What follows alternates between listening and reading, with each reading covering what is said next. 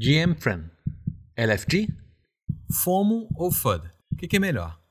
E o que, que o McDonald's tem a ver com essa parada? Para tudo, porque hoje é dia da gente conhecer o idioma da tribo NFT. Gírias fundamentais, personagens mais importantes desse cenário e tecniquez brabo. Só que facinho e divertido. Relaxa.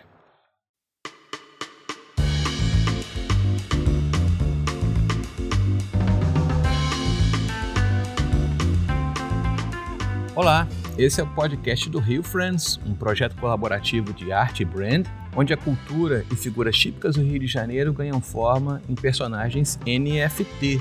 E cabe a você escrever a história deles, porque nós vamos contar para todo mundo.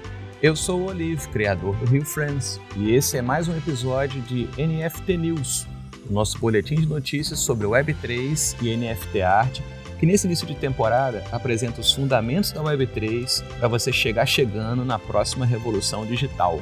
Gostou? Quer saber mais? Segue aqui o nosso podcast nas principais plataformas. Segue a gente no Twitter, RioFriends, e assina nossa newsletter em riofriends.com. Chega junto, a casa é nossa, seja muito bem-vindo.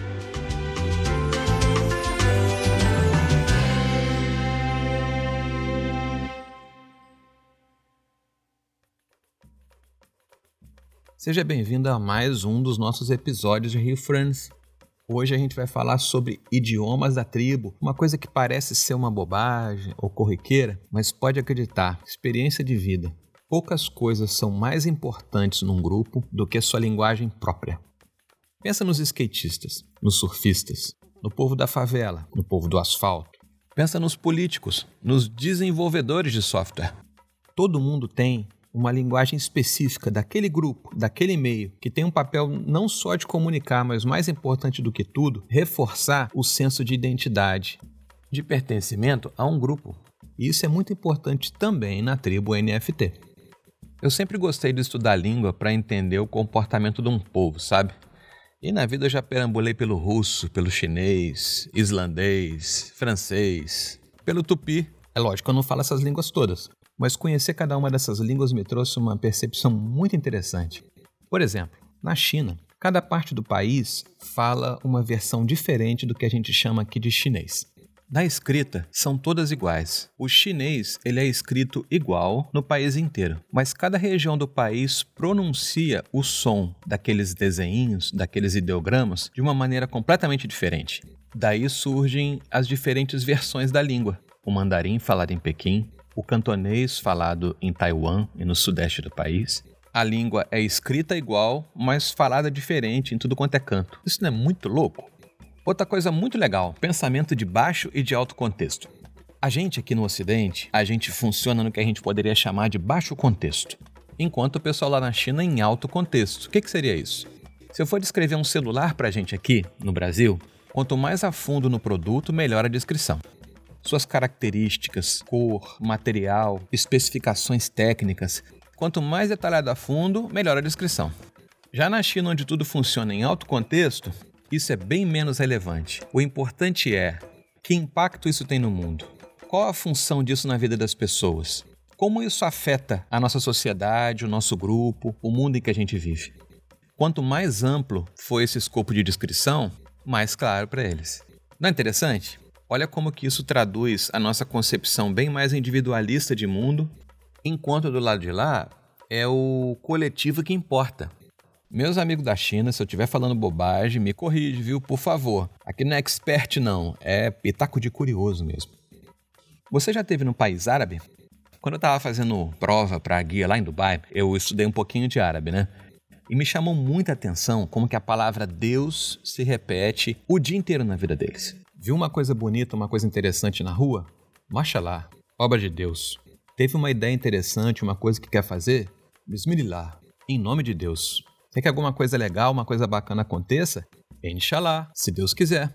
E aí as pessoas te encontram na rua, bom dia, kifhalek. E aí você acha que ele te responde bom dia de volta? Não. Você vai ouvir um alhamdulillah, louvado seja Deus.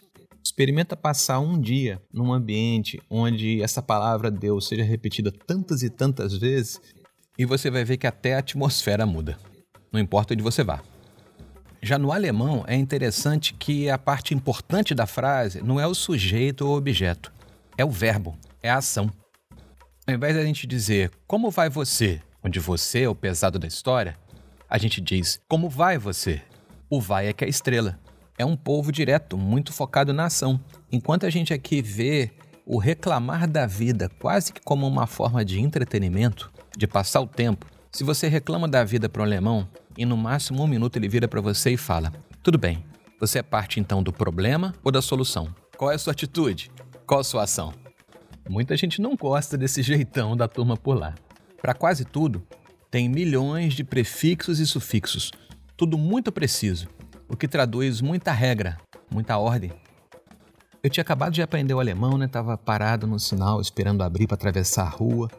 Todo feliz, eu sei falar sinal verde. Ali, ó, escreveu que vai abrir. Caraca, que maneiro! Aí veio um cara, parou do meu lado, só que o cachorro dele seguiu adiante para atravessar no sinal vermelho. O cara deu aquele esporro no cachorro que voltou com o rabo no meio das pernas, sentou na beira da calçada e ouviu aquele esculacho. Mas sabe o que mais dói no coração vendo uma cena dessa? É perceber que o cachorro entendeu o esporro de cabo a rabo, letra por letra, e você, não, uma derrota. Bom, mas por que eu estou contando tanta história longa e triste? Hoje a gente vai conhecer o vocabulário NFT. E a ideia então é ao final a gente olhar com esses olhos de observador sobre o que a gente aprendeu para entender um pouco de como é que funciona então a mente da nossa galera. Tá combinado? Recadinho importante. Não se preocupe em guardar o significado das coisas na cabeça não. Tem tudo no nosso site. A ideia hoje é se divertir, conhecer como é que pensa essa galera, de onde vem, como vivem e do que se alimentam. Primeiro bloco: gírias da tribo. A mais comum e mais importante, GM, GM, abreviação de Good Morning. É como a gente se cumprimenta rapidinho em qualquer hora do dia ou da noite. Tem também a versão GN de Good Night. Mas como tem gente em volta do mundo inteiro te ouvindo, sempre vai ter gente que está no dia, tem gente que está na noite. Então GM resolve para tudo. Segundo termo, friend, é a abreviação de friend do inglês também. É o amigo, o parça, daí que veio o nome do nosso projeto, Rio Friends. No caso, a gente escreve Friends com Z, porque se a gente colocar um Y no final, vira Frenzy, que quer dizer frenesi, loucura, frisson. Aí dá para brincar com esse trocadilho no futuro.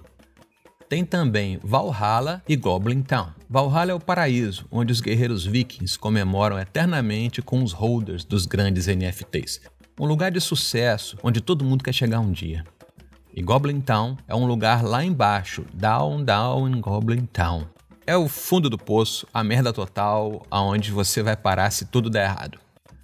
Tem também Metaverso e Meetspace. Metaverso, como a gente já falou aqui, são ambientes digitais onde a gente se encontra para interagir. Meetspace é o mundo de carne e osso, onde a gente paga conta, IPTU, bate com carro, isso é coisa de Meetspace. Uma sigla importante, D-Y-O-R, D-Y-O-R, quer dizer Do Your Own Research. Faça você mesmo sua pesquisa ao invés de acreditar no que dizem por aí é um dos conceitos mais importantes onde tudo é muito novo e muito usado então por causa disso. Tem também outra sigla, KYC, KYC, Know Your Customer. Conheça sua audiência, conheça seus clientes. Também indica aqueles cadastros irritantes de perfil de cliente que a gente precisa preencher para abrir uma conta em alguma plataforma, por exemplo. Próximo, arte generativa. São artes geradas por computador a partir da combinação de diferentes assets, traits, Elementos do desenho: chapéus, narizes, olhos, bocas, rostos, cor da pele e aí vai. McDonald's é onde você vai precisar ganhar a vida se tudo der errado. Normalmente significa o fundo do poço, a ruína total. Mas não leva mal o McDonald's por causa disso, não. Enxerga como se fosse aquela mãezona legal que vai te receber de braço aberto se você fizer alguma bobagem grande na vida. Fiat, igual a marca de carro, são as moedas fiduciárias, as moedas do mundo físico, dólar, real, euro, que a gente usa todo dia. Tem um verbo to ape in, que vem de macaco. Significa embarcar de cabeça, investir em um projeto porque acredita que ele tem um potencial muito bom de crescimento. Tem origem lá nos Bored Apes, os macaquinhos mal-humorados que representam um sucesso incrível. Tem outro verbo, to chill, que significa se autopromover. aproveitar um encontro com uma temática totalmente diferente para poder vender o seu peixe. Isso é bem comum no mundo normal. Mas na Web3, nunca faça isso. Queime o seu filme na velocidade 6. Agora vamos para três siglas muito usadas: FOMO Fear of Missing Out. Medo de perder a oportunidade, aquele receio de não comprar agora e assistir o preço disparar até a lua no dia seguinte e você com aquele gostinho de que perdeu o bonde. Cope é o contrário de FOMO. Não ter medo de perder a oportunidade e buscar agir racionalmente, ignorando o hype.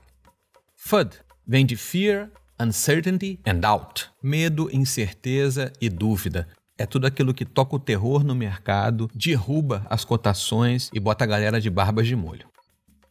Já ouviram falar de IRL? IRL? Quer dizer in real life, na vida real. Tudo que está fora do mundo digital. LFG, Let's Fucking Go. É tipo vambora. Equivalente ao nosso bora com essa porra. WAGMI, We All Gonna Make It. É uma expressão de estímulo. Pode acreditar que a gente vai conseguir. E tem também o contrário. NGMI, Never Gonna Make It. Nunca vai dar certo. Papo de maluco, pula fora. Probably nothing, quer dizer o contrário. Probably something. É o equivalente aos nossos nesse angu tem caroço ou nesse mato tem cachorro. Bullish, muito animado, empolgado com alguma coisa. Vem do mercado financeiro, do bull market, pois o touro bate jogando tudo para cima. Já bearish, quer dizer pessimista pra cacete, vem de bear market porque o urso ataca derrubando todo mundo pro chão. Sacou a parada? Enquanto um joga pro alto, o outro joga tudo pro chão. Fala-se nisso todo santo dia. When Lambo é a abreviação de When Comes the Lamborghini. Quando é que vem a Lamborghini? Equivalente ao nosso quando é que começa a ficar rico? O verbo to lambo também significa fazer muito sucesso, ganhar muito dinheiro. Na mesma vibe tem o to the moon, que é rumo à lua em direção ao sucesso. A galera também criou o verbo to moon, que é fazer muito sucesso. Falando em verbo, tem outra aqui também, to laundering, lavar dinheiro, manter preços artificiais e realmente altos para poder gerar lucro ou benefício ilícito. Não é legal não. E para fechar nossas gírias, hodl, H-O-D-L. Tem origem no hold, só que escrito errado mesmo. O termo ficou famoso por conta de um post do investidor do Bitcoin lá no período Jurássico, depois, ele ganhou um mundo com um novo significado: Hold on to dear life. Guarde para uma vida feliz. Na prática, hold significa comprar para guardar, como você faz com aquele LP do Queen que você ama. Ou você guarda porque você gosta muito, ou porque você sabe que daqui a alguns anos vai poder vender por muito dinheiro. Vamos agora para alguns personagens importantes do mundo do NFT? Primeiro a gente tem os normies, são os forasteiros, as pessoas normais, fora do mundo NFT. Todos nós já fomos normies um dia. Um que a gente usa muito aqui são os holders, os proprietários dos NFTs, colecionadores, pessoas que possuem obras de arte ou criptomoedas. Os holders formam a comunidade de um NFT. Tem também os right clickers, são aqueles que acham uma idiotice completa essa coisa de comprar arte digital já que eu posso clicar com o botão direito do mouse e salvar tudo sem ter que pagar nada. São pessoas que não compreendem o conceito de escassez digital e propriedade intelectual que fundamenta o mercado de arte digital e NFT. Às vezes, eles se organizam em grupos de haters, pessoas que detestam os NFTs, como um famoso God Hates NFTs. Deus odeia os NFTs. Pois é, gente, já tem isso pelo mundo também. Alpha um personagem muito famoso. É um grupo seleto de top holders. Ser um alfa é ter acesso a informações privilegiadas de insiders do mercado. Todos querem fazer parte de um grupo de alfas para saber primeiro quais projetos vão ter sucesso, quais que vão para a ruína e decidir mais acertadamente sobre o que fazer com seus investimentos. Blue Chips vem do mercado de arte tradicional. São aqueles projetos de arte muito famosos, muito poderosos, referências de mercado tem os Diamond Hands, que são os mãos de diamante. É a galera que compra NFT para guardar bastante tempo para valorização, o sonho dourado de qualquer projeto. E o contrário deles também existe, os flippers ou paper hands, mãos de papel, que é a galera da especulação financeira. Gente que compra NFT barato para vender logo em seguida por preço maior, executando o lucro o mais rápido possível. Não tem apreço significativo pela arte ou conceito do projeto em si. O negócio ali é lucro grande e imediato. Tem também os Noodle Fingers e os Degen, os dedos de macarrão ou os degenerados. Você pega o conceito de flipper e multiplica por 10. Você vai ter um dedo de miojo. São aqueles flipadores que compram e vendem com uma extrema velocidade, mesmo com prejuízo às vezes. É comprar, vender, fazer dinheiro, rapidão. Toque terror. A gente conhece também os OGs, Old Guys. É a galera das antigas, a velha guarda de um projeto. A turma que está com ele desde o princípio, comprou os primeiros NFTs e fazem parte da história de sucesso do projeto. Dona Zica, Jamelão, tudo Old Old Guys do samba pra galera mais chegada na blockchain. Tem os noobs, ou plebs, esse a galera do game conhece. É o pessoal novato, com pouca experiência e sem conhecimento quase nenhum no mundo dos NFTs. O calor da faculdade.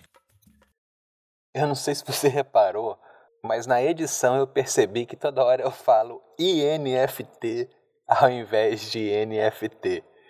Tá errado, mas eu não vou apagar não, vou deixar assim mesmo, porque assim fica num modo mais, sei lá, original. Beleza? Tem os Bad Eggs, equivalente à nossa maçã podre, aquela galerinha do mal que espalha voodoo na comunidade. E para encerrar, a gente tem os Skimmers, os golpistas. Turma do mal que ganha vida passando todo mundo para trás. Corre desses caras.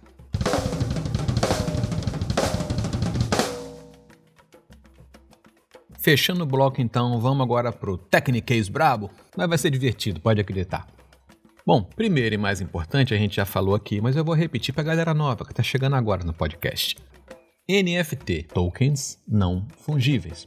Os tokens são códigos com significado único dentro de um sistema informatizado.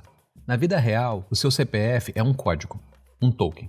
Uma cédula de 10 reais, número de série e tal, também um código, um token.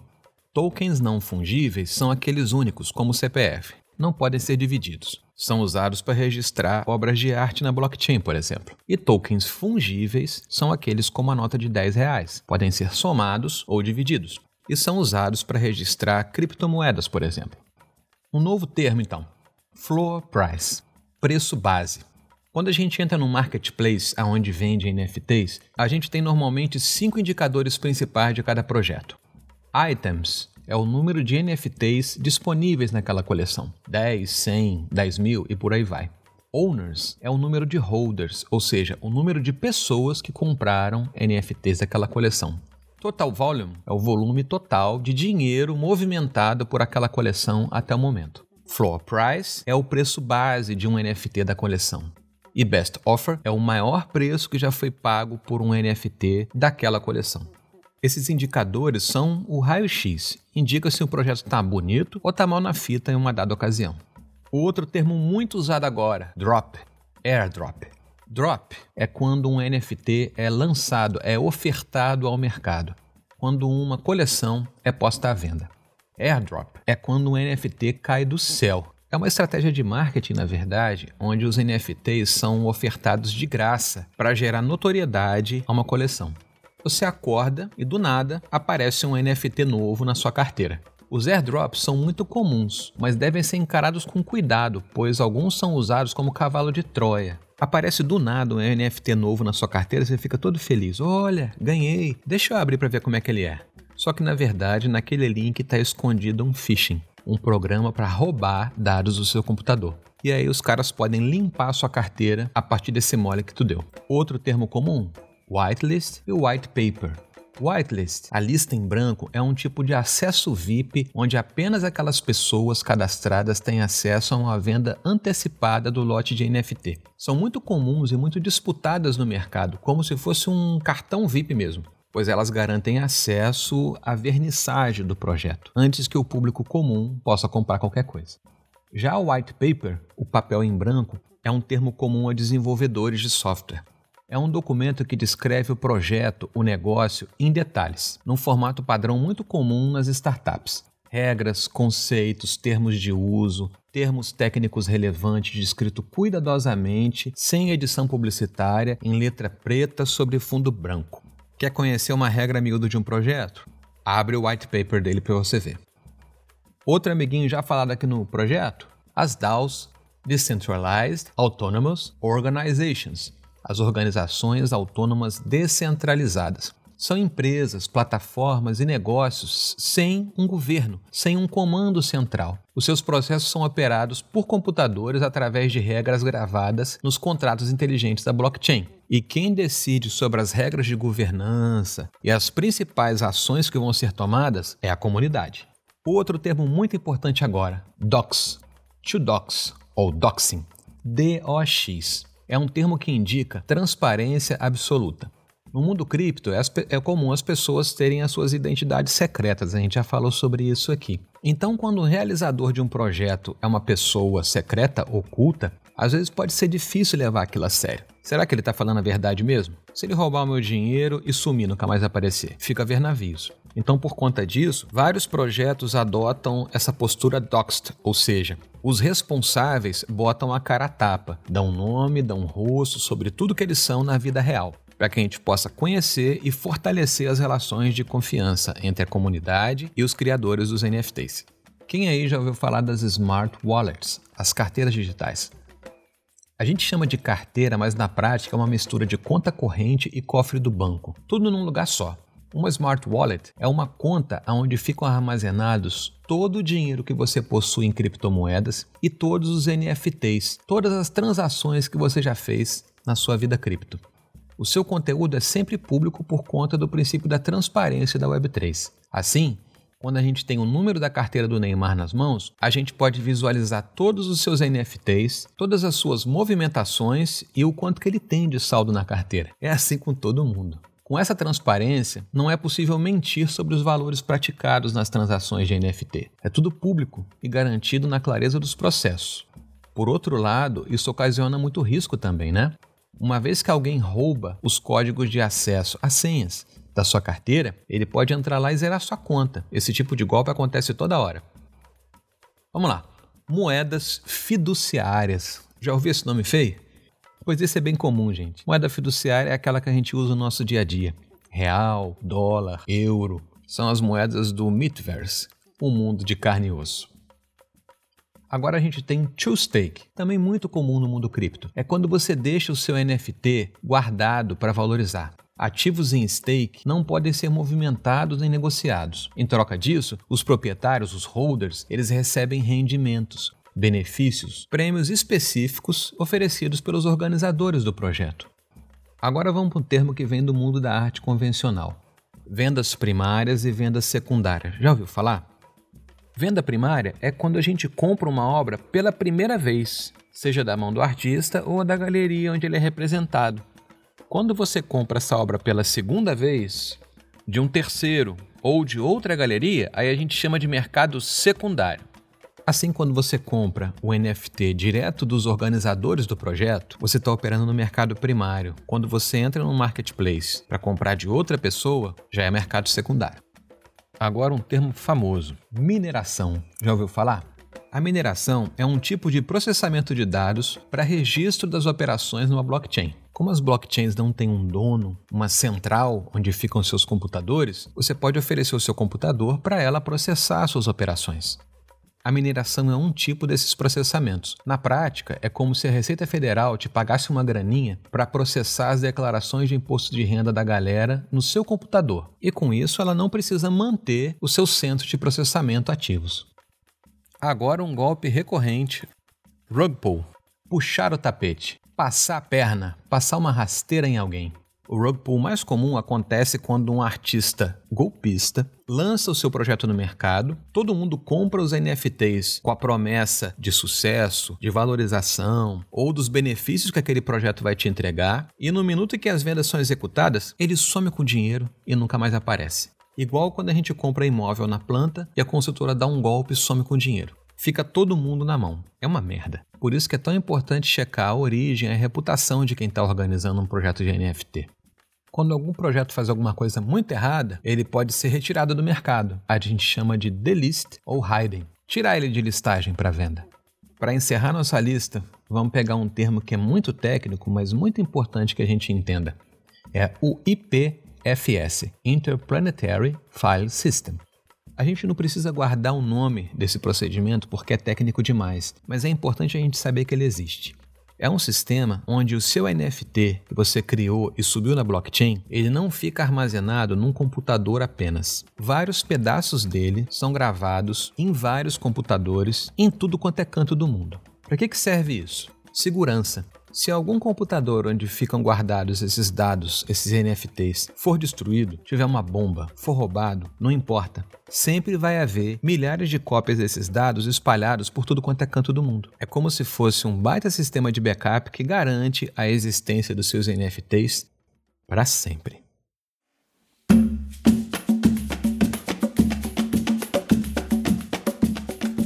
Chegamos então ao final da nossa lista. Achou simples? Complicado? É sempre coisa demais para ver de uma vez só. Mas é interessante para a gente entender como que pensa essa comunidade. A gente percebe que tem muito termo abreviado, muita gíria curta, muita sigla. Por quê? Os principais meios de comunicação são o Twitter e o Discord, uma plataforma de conversa online. Então tem muita abreviação, como o nosso BLZ para beleza no WhatsApp, KKK para risada, BJ para beijinho, por aí vai. Tem três pontos que valem a pena destacar. Primeiro que a gente vê muita terminologia do mercado financeiro e pouca do mercado de artes. Traduzindo, tem uma tônica muito pesada para a especulação financeira no mercado NFT.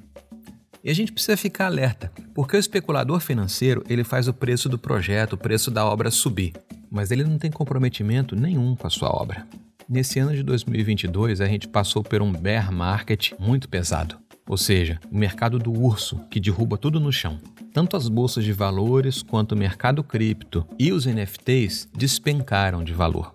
Isso foi muito bom para peneirar, para filtrar o mercado. Com isso, a gente assistiu vários projetos que não tinham quase fundamentação nenhuma, além da especulação financeira, ruírem muitos caíram 99% no valor de mercado. Por outro lado, a gente viu outros projetos ganharem corpo, mostrando de fato para gente o que é valor de verdade e o que não é no mundo NFT. O segundo ponto interessante que eu tenho para destacar é o volume imenso de menções a medo, incerteza, dúvida, perda, golpe e por aí vai. Turma ansiosa, né, meu povo? Isso é uma característica muito forte dos millennials. É a turma que cresceu acostumada com a resposta na velocidade de um clique e acabou desenvolvendo um hábito de comportamento da mente aonde tudo é para agora e imediatista. Se não consegue, gera aflição. Dá muito mais atenção à sensação do que ao sentimento, ao trailer da vida do que ao filme em si. E é preciso ficar atento na hora de produzir conteúdo, produzir NFT, arte para esse perfil de público, porque isso leva ao esgotamento, né? Essa fome constante, sede constante de resposta, de interação, nenhum ser humano normal é capaz de saciar ou de manter. É preciso parcimônia para lidar com a nossa turma. Olha, galera, a gente se encontra através da máquina, mas de ponta a ponta é gente que tem no final. E gente não tem jeito, tem seus limites mas vale a pena. E o terceiro ponto legal de destacar, em contrapartida inclusive a isso, é essa tônica quase sacana que permeia a maioria das gírias e dos personagens no mundo NFT. Esse é um mundo que tira um sarro da realidade, sabe? De quem não se leva tanto a sério, de quem ri dos próprios problemas. Isso é a cara do Rio de Janeiro.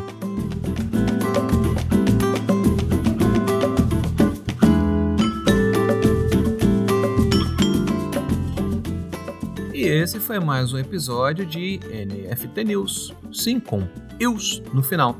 Se amarrou nas nossas histórias? Maravilha! Assiste mais aqui no podcast do Rio Friends. Além de notícias e fundamentos da Web3, você também encontra Making Friends, o making off na real do nosso projeto de NFT Art. Aproveita e segue a gente no Twitter, RioFriends. Para saber de tudo, acesse o nosso site riofriends.com onde você assina gratuitamente a nossa newsletter e recebe no máximo um e-mail por semana com as principais atualizações do mundo NFT e do nosso projeto. E pessoal, hoje esse trabalho é todo desenvolvido com recursos próprios, tanto o desenvolvimento do projeto quanto a produção de conteúdo informativo, gratuito para nossa comunidade. Se você puder, considere dar uma força para a gente lá no nosso site ou em www.buymeacoffee.com/riofriends. Você fortalece a nossa produção com um ou mais cafezinhos, vai do seu coração. É tudo online, com cartão mesmo, não precisa abrir conta em nada. Demorou? Bom.